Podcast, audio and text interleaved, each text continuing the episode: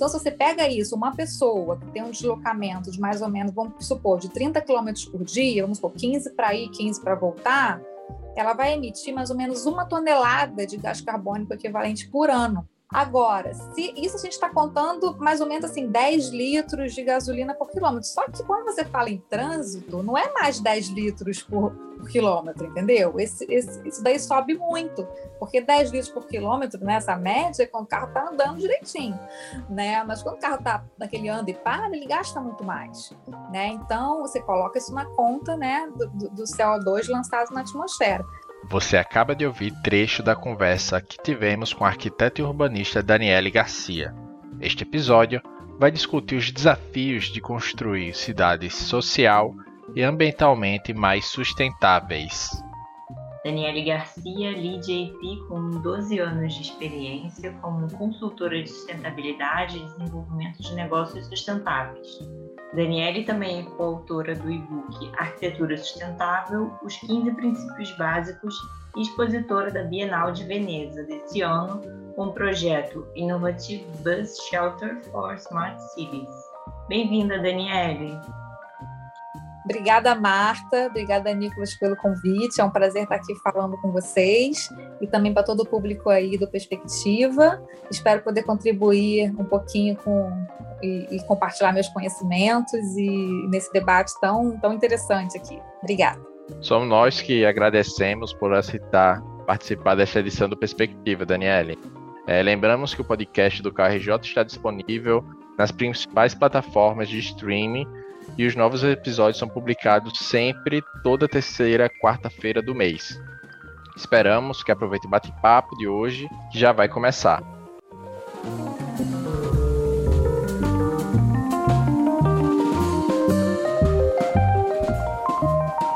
Daniela, a gente está curioso para saber sobre a exposição da Bienal de Veneza. Você pode explicar para a gente é, o seu projeto? Como é que surgiu essa oportunidade?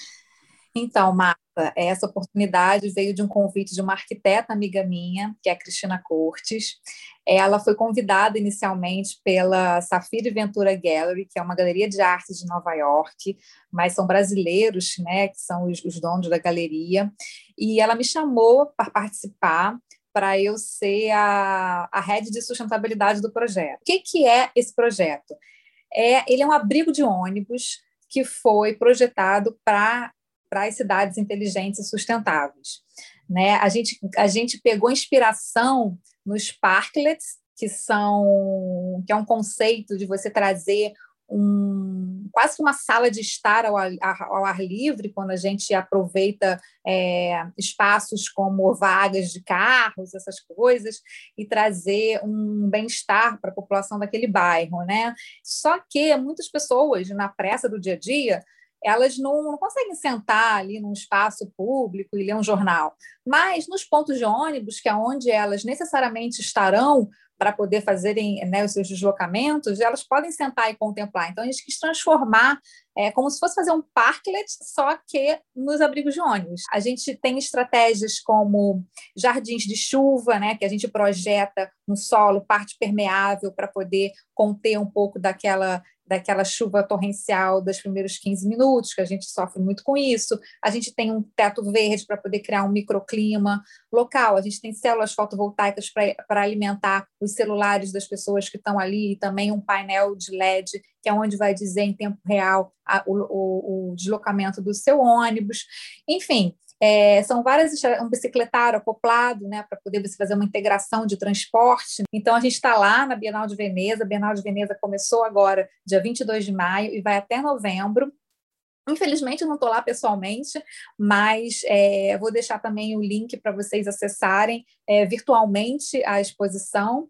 E a gente está sendo muito bem representado lá pela Safira Ventura Gallery e a gente espera poder trazer até para o Brasil e, e, e para o mundo, né? Essa, essa, esse novo estilo, novo, essa nova, essa, essa ressignificação do, justamente dos equipamentos urbanos que hoje em dia são tão frios e não oferecem esse, essa qualidade para os seus usuários. Muito bacana. Uma dúvida: o projeto foi pensado é, para uma cidade específica? É como é a sua replicabilidade em outras outros contextos urbanos? É, inicialmente a gente pensou para o Rio de Janeiro, porque nós três, né, eu, a Raíra e a Cristina, estamos no Rio, e a gente pensou justamente é, para a nossa cidade, né? Que ele teria um papel muito interessante para essa questão das, das chuvas torrenciais, para essa questão da qualidade, justamente porque quando você fala em Europa, você não tem atraso no, no ônibus, né? Você não fica no ponto de ônibus é, é, à toa, vamos dizer assim. Aqui não, aqui a gente já tem um pouco, isso já, já é deficiente, então às vezes as pessoas ficam 10, 20 minutos, meia hora, sei lá, dependendo do ônibus, esperando. Então, se ela tiver uma qualidade melhor naquele lugar, poder conectar seu celular, poder é, usufruir de um, de um, ambiente mais fresco, né, principalmente no verão, né, que vai estar sombreado, vai estar agradável. Então, a gente pensou, assim, inicialmente para o Rio, mas é um modelo que pode ser replicado, sim, mundialmente e adaptado. Bacana. O risco é ficar tão legal o ponto de ônibus que a pessoa leva, deixa até passar o ponto de ônibus fica ali descansando. Muito legal nosso, nosso, nossos clientes ideais nesse caso são, são hoje, eu não sei se vocês sabem, mas assim, é, é um, a prefeitura, ela é, esses pontos de ônibus, na verdade, eles são é, é, construídos e, e, e, a manutenção deles é feita por empresas de publicidade, né? Que a prefeitura dá concessão para as empresas de publicidade, né? Elas fazem a manutenção desses abrigos de ônibus e, e em contrapartida, elas têm aquelas propagandas que a gente chama de OOH, né, Out of Home, que são essas propagandas que são nos equipamentos, relógios, no ponto de ônibus, né? Essas, essas, então, elas, elas têm essa contrapartida de poder é, explorar a publicidade nesses pontos, né? Então, a gente teria que ter é, é, essa, esse conjunto, né? São os arquitetos com o, o, o poder público e essas empresas de publicidade. Bacana. É, e já que a gente está falando de mobilidade, né, tem um estudo da, do consórcio Quanta Lerner, que, que é de 2017, que aponta que o tempo médio dos deslocamentos, casa-trabalho, no Rio, é de 52 minutos, né? Quer dizer, o, o Rio de Janeiro, a região metropolitana é, do Rio, estava entre as piores do, do país, né? Você conhece algum estudo, ou tem alguma estimativa do custo que esse tempo no, no deslocamento, ou que o excesso de queima de combustíveis fósseis gera para a economia ou até mesmo para a cidade? Bom, Marta, é, a Firjan tem um levantamento tá, desse prejuízo. Eu acho que é de 2016 ou 2017, enfim.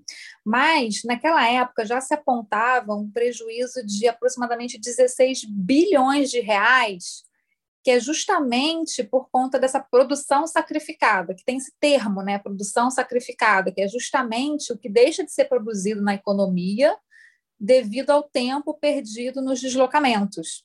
E quando a gente fala nesse prejuízo, não é só o prejuízo da empresa, né, é, na questão ambiental também, que eu vou, vou falar um pouquinho, mas também daquela pessoa que está gastando esse tempo e poderia também estar tá gerando uma renda extra com outro trabalho, essa pessoa poderia estar tá estudando, essa, poderia, essa pessoa poderia estar tá com a sua família, essa, poder, essa pessoa poderia estar se exercitando. Quando a gente fala né, na, na no planejamento urbano, o planejamento urbano tem que ser dedicado né, a, a, ao cidadão, né, que usufrui daquela cidade. Né? É um prejuízo que leva tudo isso em consideração. E falando das questões ambientais, Marta, é, para você ter uma ideia, eu, eu até estou desenvolvendo, eu estou desenvolvendo atualmente também um projeto de uma startup que é no mercado de carbono, tá? Então, vou falar um pouquinho disso. Por exemplo, um litro de gasolina, ele emite aproximadamente 2,3 quilos de gás carbônico equivalente na atmosfera. Tá? Então, se você pega isso, uma pessoa que tem um deslocamento de mais ou menos, vamos supor, de 30 quilômetros por dia, vamos supor, 15 para ir, 15 para voltar, ela vai emitir mais ou menos uma tonelada de gás carbônico equivalente por ano. Né? Isso falando de um carro, né? a pessoa né, no seu carro.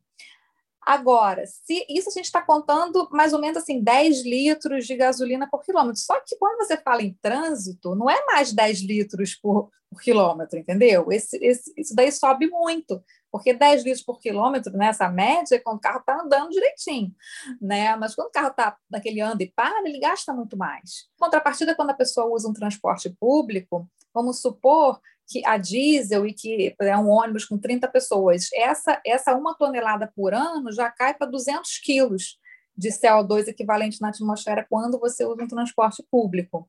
Né? Então, isso daí foi só uma curiosidade para a gente pensar também nas questões ambientais, que não só na, na mobilidade né, e na acessibilidade, mas também na questão que, que né, de, de gás carbônico na atmosfera, que a gente está falando né, em, em, numa década, está falando de uma década decisiva né, para a gente é, frear né, o aquecimento global. Dani, um, uma dúvida. Quando a gente fala sobre mobilidade, um, uma melhor mobilidade, diminuir esse tempo do trajeto casa-trabalho, um termo que surge muito é da cidade compacta. E o Rio de Janeiro é uma cidade muito espraiada. É, temos aí mais de 1.200 quilômetros quadrados de área e uma população superior a 6 milhões de habitantes. Você acha que é possível compactar essa urbe carioca nesse processo também, diminuir a emissão desses gases do, do efeito estufa, enfim.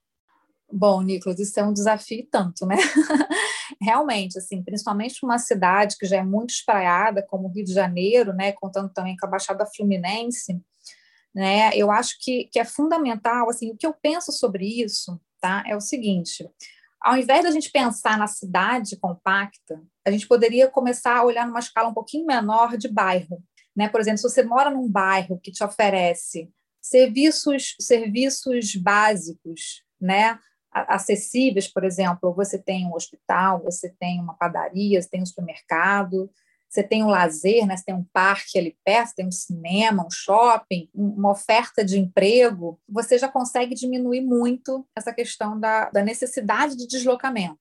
Se a gente começar a pegar em bairros, né, por bairros, né, a gente tem bairros que são que têm toda a sua infraestrutura pronta. Hoje em dia a gente já fala é, nesses bairros mistos, né, que, que vem sendo uh, cada vez mais pauta né, dos arquitetos falar sobre, né, falar sobre isso, não só a, o conceito de uso misto, mas também dos, dos, edifícios híbridos, né, que são justamente os edifícios que vêm, aí que são os edifícios que às vezes estão é, obsoletos, não, tão ociosos, né, por conta da pandemia, por conta de, de crises financeiras e tal, é, transformar esses edifícios né, em edifícios híbridos, né, que tem é, é, comercial e residencial, né, também pode ter lazer, lojas, né, principalmente ali naquele na zona portuária do Rio, por exemplo, ali é um espaço que que está muito que pode ter tem esse potencial, vamos dizer assim. É importante a gente é, explorar, num, num, bom sentido, o que já existe, tá? ao invés de espraiar ainda mais. Né? Porque quanto mais longe fica, é, pior é a questão do transporte, mais investimentos você tem que ter em vias públicas e infraestrutura, né, de água potável, esgoto, energia. Importante mesmo é, é o equilíbrio entre a oferta de serviços e moradia, é, além do foco na economia local, né, e a oferta de qualidade de vida dessa, desses bairros aos seus moradores. Então, para fechar isso, eu acho que eu pensaria mais numa escala de bairro e depois vai aumentando, sabe? É, uma das, das metas da ONU, né, da, da Agenda 2030, é justamente a garantia do acesso à habitação segura, adequação, né, preço acessível. É legal que você falou da, é, dessa década, da importância dessa década, né, para a gente conseguir esses objetivos, né, porque tem a Agenda 2030, e também falou dessa questão de reaproveitar os imóveis, né, as é, os edifícios que a gente já tem, que estão desabitados, para a gente conseguir ah, reduzir esse problema de déficit habitacional, mas também ter uma cidade mais sustentável, né, com reduzir esse tempo de mobilidade, o que, que mais pode ser feito, na sua opinião, para a gente ter cidades mais inclusivas, seguras, mais sustentáveis dentro desse período que não é muito longo, né? São nove anos até 2030. É muito pouco tempo. É, eu acho que assim, Marta, eu acho que assim, estratégias, estratégias para tornar, para tornar as cidades mais inclusivas, seguras e sustentáveis, a gente tem.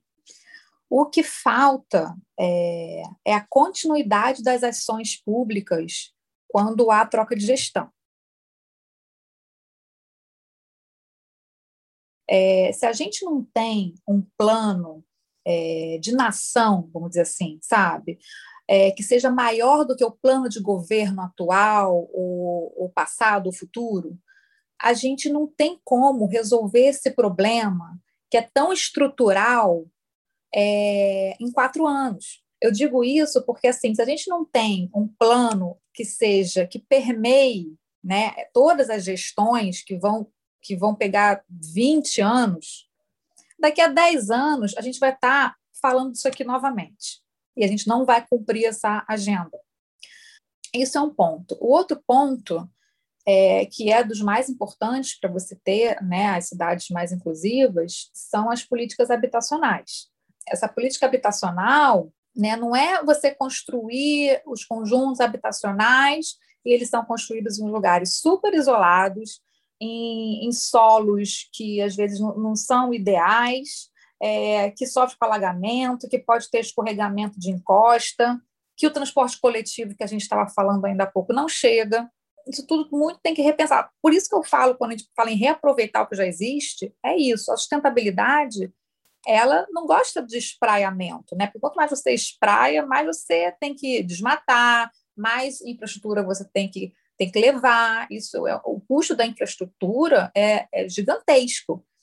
Né? Então, uh, então, as políticas habitacionais elas têm que ser voltadas para, sim, né, para você fornecer né, é, moradia é, digna né, e, e acessível e, e, e para as pessoas menos favorecidas.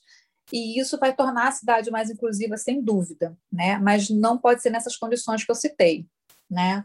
E, e a outra coisa também que eu acho que é muito importante é, é a questão de, de saneamento, né? Assim, tipo, a gente não tem como ter uma cidade resiliente, uma cidade sustentável, se a gente não tem saneamento, né? E o saneamento não é só o tratamento de esgoto, saneamento também é gestão de águas pluviais, é você pensar também que Nova Iguaçu, que não tem saneamento e nem 2%, vai o esgoto Nova Iguaçu vai para a bacia hidrográfica da Baía de Guanabara, entendeu? Então, assim, não tem como pensar, sabe, tudo, tudo é, é, influencia em tudo, né?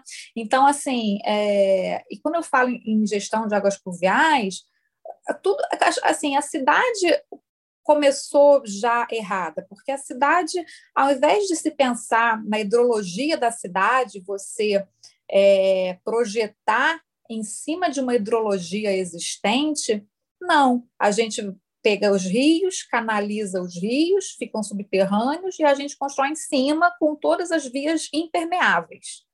Então, assim, não tem como dar certo. Não é o bueiro entupido o problema, você entendeu? O bueiro entupido é a ponta do iceberg, sabe? Como se diz. Então, assim, o problema é muito maior do que esse. Né? É, o problema é estrutural mesmo, né? Da gente ter da gente ter construído as ruas onde eram os rios. Então, naturalmente, quando vem uma chuva torrencial, as ruas viram os rios, porque essa água vai ter que desaguar no mar no oceano de alguma forma. Se está tudo impermeável e os rios estão canalizados, as ruas vão ser os novos rios, né?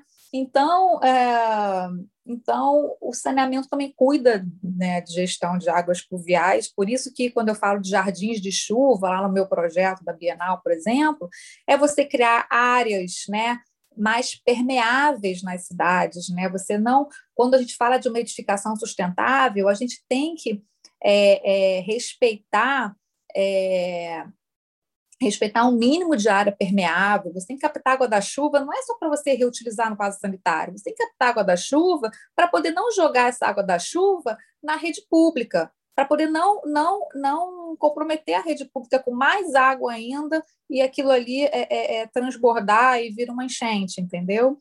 Então, são esses pontos que eu gostaria de, de realmente de de destacar aí para essa, essa pergunta aí, foi muito boa.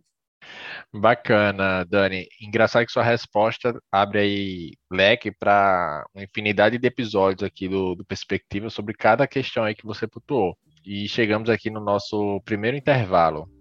É aquele tempo que o nosso ouvinte vai ter alguns segundinhos aí para tomar uma água, mas já já a gente retorna para continuar essa nossa conversa.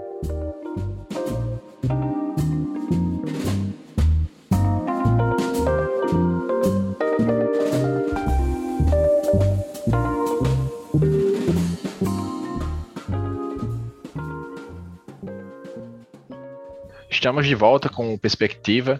Neste 16 episódio, a arquiteta e urbanista Daniele Garcia, líder e com 12 anos de experiência como consultoria de sustentabilidade e desenvolvimento de negócios sustentáveis, está conosco, compartilhando um pouco de suas experiências e conhecimento.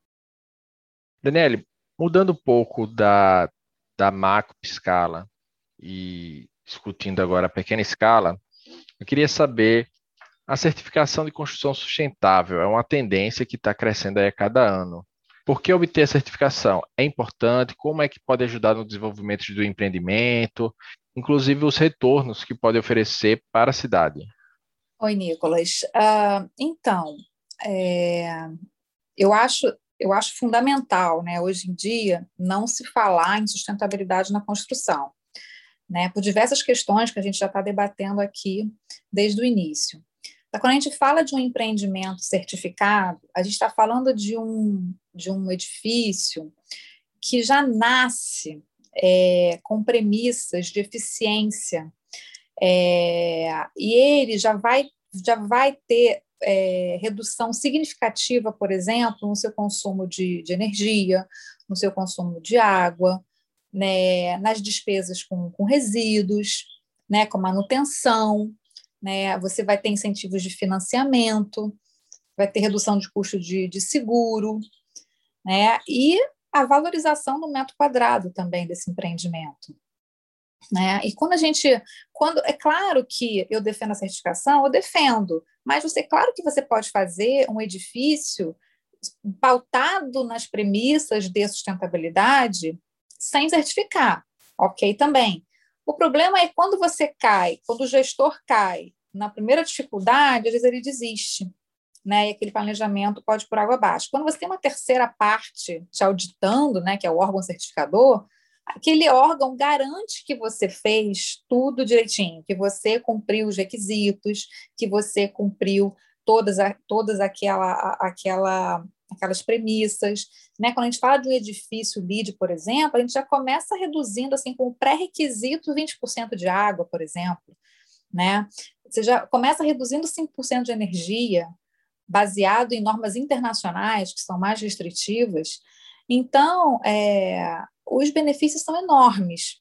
Tá? E sem contar que é, a gente tem uma ferramenta, tem uma, tem uma ferramenta de benchmark de sustentabilidade, que é o GRASB, né? que é um benchmark internacional de sustentabilidade para empresas e, e, e, empreendimentos, né? para fundos imobiliários. Então, isso alavanca a sustentabilidade da edificação, porque os indicadores de desempenho que o GRASB é, é, tem, a gente consegue, é, todos eles né, a partir do, do, do, da implementação de uma certificação. Entendeu? Então, isso valoriza muito, porque quando tem um investidor que quer é, é, é, investir numa laje corporativa certificada, ele já tem é, uma garantia de alguns indicadores de desempenho do GRASB ali atendidos, entendeu? Então, você não tem só, não é só o benefício é, é um benefício financeiro grande, ambiental nem se fala, né? E porque você já tá, já é um edifício que já vai emitir menos gás carbônico na atmosfera por conta dessas reduções todas de resíduo, de água, de energia. Enfim, a sociedade também se beneficia disso, porque a gente também tem é, prioridades é, regionais que podem ser pautadas para a parte social e, e, os ocupantes dos edifícios também, eles, eles têm uma qualidade ambiental interna muito maior do que qualquer outro edifício que não tenha esses critérios estabelecidos na, na fase de projetos. Bacana, Daniela. Mas explica para a gente, hoje, quais são as certificações de, de construção sustentáveis que existem? Qual é o profissional que pode ser, atuar como consultor na, nessas certificações né, de construções sustentáveis? É, explica para a gente essas características e os objetivos da, das, das certificações. Então, a gente tem algumas certificações no mercado, na verdade, sim, mundialmente várias. Eu vou, eu vou falar algumas, porque, enfim, são várias mesmo, então, para a gente reduzir o tempo um pouquinho. É, bom, como eu já citei aqui para vocês, o LEED, né, que é, o, é, é uma certificação norte-americana, que ela é a mais conhecida mundialmente, inclusive aqui no Brasil, ela já tem mais de 700 edifícios certificados, é um número bem ainda pequeno porque a gente gostaria, né? Mas está evoluindo bastante, tá? E, e ela e o LEED ele é um, é um, é um certificado bem completo, assim, né? Ele vai, ele vai ditar mais a questão de eficiência de projeto e obra, ou de operação, ou de interiores comerciais, dependendo da tipologia, tá? Da categoria. Mas a gente tem certificações também como o Aqua, né, que ele veio, ele veio do HQE francês, que é alta qualidade ambiental, que a gente também tem mais de 300 edifícios certificados aqui no Brasil com Aqua. A gente tem é, o EDGE, com mais de 340 é, certificados no mundo e 11 no Brasil. A gente tem o, o Procel Edifica, que é uma que é uma certificação do Inmetro, né, que é, sabe aquela etiquetinha da geladeira, do Procel? Então, de eficiência energética, a gente tem o PBE Edifica, que é o Programa Brasileiro de Etiquetagem para Edifícios. Então, a gente pode também etiquetar o edifício, é, avaliando a sua eficiência energética, a sua envoltória, a sua, o seu, os seus equipamentos de ar-condicionado, a sua iluminação, e vai ser um certificado, uma, uma etiqueta que é de eficiência energética. A gente tem também as certificações que tratam de saúde e bem-estar né, dos ocupantes, que é o WELL e o FitWell, que são certificações que, que vão, é, vão ter critérios muito mais rigorosos quando a gente avalia os, é, o ambiente interno. Por exemplo, o Fitwell ele vai, ele vai, vai avaliar o impacto é, na saúde da comunidade, vai fornecer opções de alimentação saudável, promover a segurança dos ocupantes, aumentar a atividade física dos ocupantes, entendeu? Então ele tem critérios muito mais voltados para os usuários do edifício, né, do que para o todo. Né? Então a gente tem esses, esses é, tanto o El como o Fitwell estão começando aqui no Brasil, é, com alguns edifícios já certificados, e isso já é uma métrica bastante otimista para a gente continuar, está é, tá cada vez mais, está se popularizando aos poucos, apesar do LEED ser o mais conhecido, né? E a gente também tem do GBC Brasil. O GBC Brasil é o Green Building Council Brasil, ele tem algumas certificações que são a GBC Casa e Condomínio, que é voltado mais para o residencial, que o LEED aqui no Brasil não atende, né? Então, o GBC Brasil Casa é para unidades unifamiliares e o GBC Brasil Condomínio é para os condomínios multifamiliares. E tem o GBC Life, que também é com foco em conforto, saúde e bem-estar, e tem o GBC Brasil Zero Energy, que, que é uma certificação que é, que é desenvolvimento de construções, né, ou reformas também, que, que vai que, que, que, visa o equilíbrio entre o consumo e geração de energia por fontes renováveis. Né? Então, são edificações que são zero energia de consumo, ou seja, você faz um, um, um tratamento naquela edificação é, de eficiência energética, e aí a energia que você ainda precisar consumir, você usa o sistema fotovoltaico para suprir esse restante de, de energia que você ainda precisa, né? Então, assim, resumidamente, né, né, a gente tem mais certificações, assim, mundialmente falando, mas, assim, essas estão funcionando aqui no Brasil, atualmente. Daniele, é, você falou aí de várias certificações existentes no mercado e eu acredito que a grande maioria seja é, certificações comerciais. Esse surgimento, esse boom que tem todo um, um interesse aí louvável para reduzir os impactos ambientais, melhorar a eficiência energética. Você acredita que ele surgiu pela talvez pela falta do Estado solicitar tais práticas ao legalizar um, uma obra, emitir o, o alvará para construção? Você vê também que é possível a, a prefeitura exigir algumas dessas práticas, esse checklist do que deve ser feito na obra, ter um, uma certificação X, Y, Z, para também tentar reduzir os impactos ambientais no município, no entorno? eu acho totalmente viável, porque é o seguinte, inclusive, é, eu fui consultora de sustentabilidade no Museu da Manhã, né? A gente conseguiu, a gente conquistou uma certificação LEED Gold lá no Museu da Manhã. E naquela época foi uma exigência da prefeitura. A prefeitura do Rio lançou nessa época, acho que 2000, 2000 e, 2015 mais ou menos, uma, um, uma certificação chamada Quali Verde, que era uma qualificação Quali Verde, que era baseada até, até foi transcrito algumas partes do próprio lead, tá? Isso não pegou, porque na, naquela época tinha uma promessa de que quem fizesse essa, a Quali Verde poderia ter desconto no IPTU, podia ter incentivos fiscais e tal, e isso acabou, a Quali Verde saiu, né? naquela época, a gente até chegou a fazer algumas consultorias para essa qualificação para alguns clientes, mas o resto não saiu, né? Tipo, o desconto de PTU, o incentivo fiscal, enfim. O resto não saiu, então ela não pegou, vamos dizer assim. Mas sim, mas desde aquela época a gente vê um, né, um interesse da prefeitura, sim, em ter esses critérios, né, é, essas exigências, né, e eu espero que agora continue, tá? E, mas, assim, quando a gente fala em certificação, cara, não existe a gente certificar um prédio, por exemplo, que não esteja cumprindo toda, essa, toda a legislação, né? Por exemplo, é, quando a gente fala assim, ah, é, é, licença ambiental, licença de construção, tudo isso é, vem antes mesmo de qualquer pré-requisito de certificação, sabe? Então, a primeira coisa que a gente pega ali, quando a gente começa na consultoria, fala o que que como é que está a licença ambiental? O que, que, estão exigindo de vocês? Você ter da licença, o que, que você tem que fazer né, é, é, é, é para cumprir né, essa licença? Então, a gente já, com certeza, a gente já, essa documentação tem que estar tá todo em dia e aprovada, sem dúvida nenhuma. Não sei se eu respondi a pergunta. Respondeu, respondeu sim.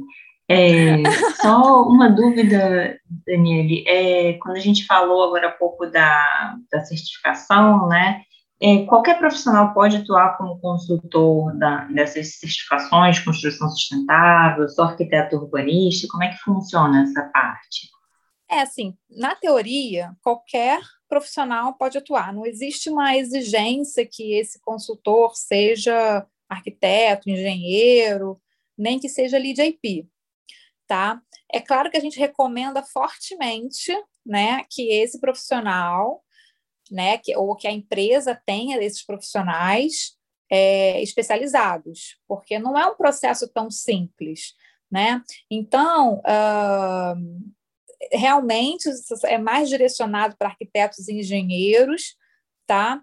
É, mas também outras outras formações podem podem é, vir a trabalhar com isso, tá? O LeadJP é um profissional que ele ele ele é credenciado, né? O AP vem justamente da, da, da sigla Accredited Professional, que é justamente um profissional acreditado que estudou muito, né, e passou em provas para poder se qualificar para atender essa demanda, né, de consultoria de certificação LEED. É, e esse profissional acaba tendo mais facilidade para lidar com outras certificações também, né, do mercado.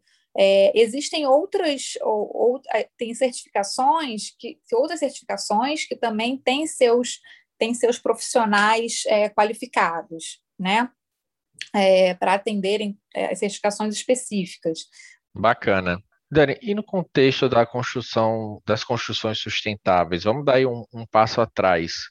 Como arquiteto ou arquiteto urbanista, que nos ouve neste momento pode projetar, por exemplo, pensando na redução da emissão de CO2, na construção da edificação?